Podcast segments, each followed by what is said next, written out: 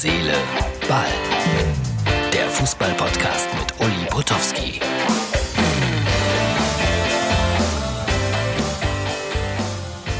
Das ist die Ausgabe Nummer 251 vom 24. April 2020. Herz, Seele, Ball. Ach Gott, ist das alles schwierig mit der Bundesliga, mit Corona, mit äh, Geisterspielen und, und, und. Mehr dazu gleich nach einem kleinen, aber wirklich netten Verbraucherhinweis. Wenn ich eins über den Krieg weiß, er zeigt einem Mann, wer er wirklich ist. Tauch ein in die Fortsetzung des Serienerfolgs. Das Boot, die zweite Staffel. Jetzt nur auf Sky. Töten oder getötet werden.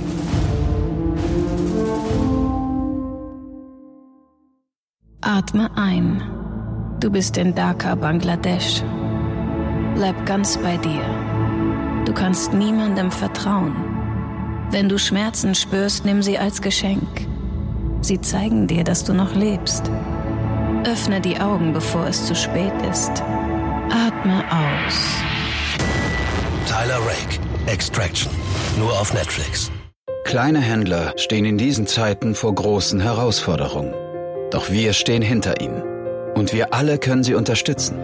Denn bei eBay haben Zehntausende kleine Händler und Hersteller immer geöffnet. Für uns alle. Wir haben offen, damit alle Händler weitermachen können.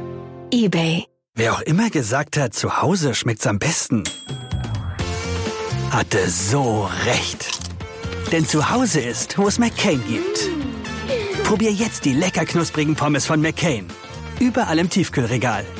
So, ich habe mir die gesamte Pressekonferenz natürlich heute angeschaut von Christian Seifert, DFL-Geschäftsführer. Zunächst mal Respekt. Ich kenne den Mann schon na, viele, viele Jahre. Und ganz früher haben wir mal in Anführungsstrichen zusammen CDs verkauft, ja, Musik, denn der Mann war auch mal Geschäftsführer bei WOM, World of Music. Das war bestimmt einfacher, als jetzt all das zu verkaufen im wahrsten Sinne des Wortes, was da auf die Fußballfans zukommt. Er spricht dann auch immer richtigerweise, finde ich, von einer Branche, von einer Industrie, von einem Berufsstand. Ja, wir müssen das so sehen. Herz, Seele, Ball kommt ein bisschen zu kurz. Das Ganze ist ein Business, knallhart. Da geht es um Existenzen bei den kleineren Mitarbeitern, um ganz viel Geld bei den Profis, Trainern, Managern und Spielerberatern. Ich glaube, alle sollten sich darauf einstellen, dass es in Zukunft weniger gibt, was ja kein Nachteil sein muss. Ganz im Gegenteil. Und jetzt wurde heute gesagt, also man will die Saison bis zum 30.06. beenden, zur Not aber auch bis in den Juli hineinspielen. Es soll dann ab dem 9. Mai, glaube ich, Geisterspiele geben. Und dann gab es aber auch solche Aussagen wie, wir können die Profis nicht zwingen zu spielen. Und der Seifert sagte dann auch etwas Richtiges. In vielen anderen Berufsbereichen wird es auch so kommen, dass äh, diese soziale Distanz natürlich dauerhaft nicht einhaltbar ist.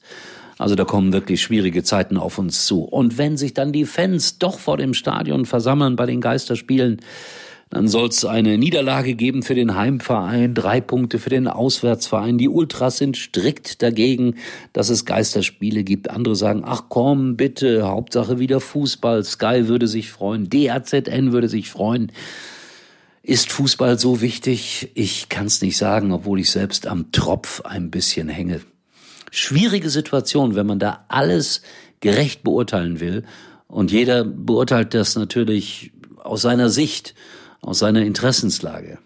Deshalb habt auch ein bisschen Verständnis dafür, wenn eure Meinung nicht getroffen wird und versucht euch in die Situation derer zu versetzen, die da so argumentieren, dass es euch nicht gefällt, in die eine wie in die andere Richtung. So, das war das Wort zum Sonntag.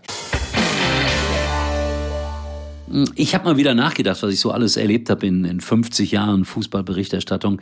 Ganz früher war es so, dass man ganz leicht und locker auch sogenannte Home Stories machen konnte. Ich kann mich erinnern, dass wir 1987 beispielsweise bei Pierre Littbarski zu Hause in Paris waren. Wir waren bei Rudi Bommer in Krefeld. Ich war bei vielen, vielen Profis und besonders schön in Erinnerung geblieben ist mir ein Ausflug nach Marseille. Wer hat da gespielt? Na, die Älteren wissen es. Karl-Heinz Förster, ein großartiger Verteidiger, ein toller deutscher Spieler im wahrsten Sinne des Wortes. Und dann irgendwann ist er mal nach Marseille gewechselt, weil er geglaubt hat, so, jetzt musst du auch mal richtig viel Geld verdienen. Und da haben wir uns gedacht, wir besuchen ihn mal. Also sind wir in diese tolle französische Hafenstadt gefahren. Es war, glaube ich, so im Februar.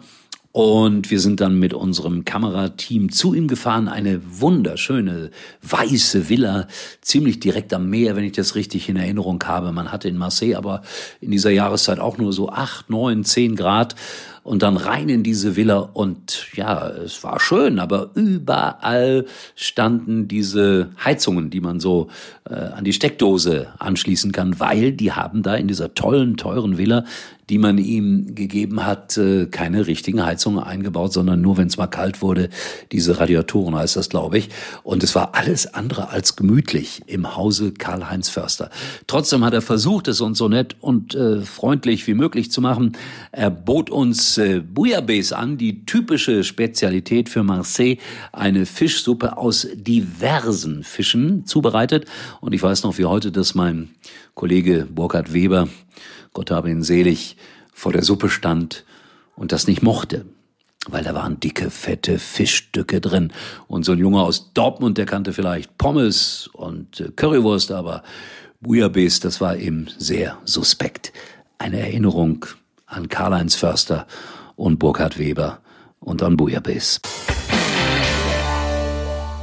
Morgen bin ich für euch wieder da. Mal gucken, welche Spezialität ich dann auftischen kann. Tschüss, bis dahin, euer Uli. Uli war übrigens mal Nummer 1 in der Hitparade. Eigentlich können Sie jetzt abschalten.